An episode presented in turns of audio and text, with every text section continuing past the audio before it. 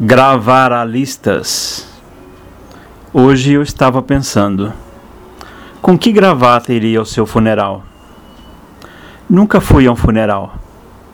Teria mais prazer em enterrar os mortos-vivos. Aqueles que ainda andam, comem, bebem e dormem. Só. Mas e se você não morrer? Que farei com a minha gravata?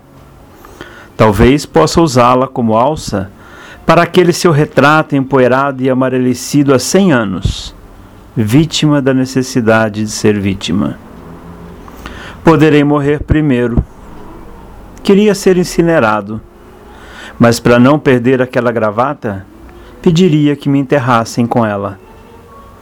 Ela não constará de testamento algum. Ela é a gravata do nó da garganta do pranto não chorado eu não iria ao seu funeral.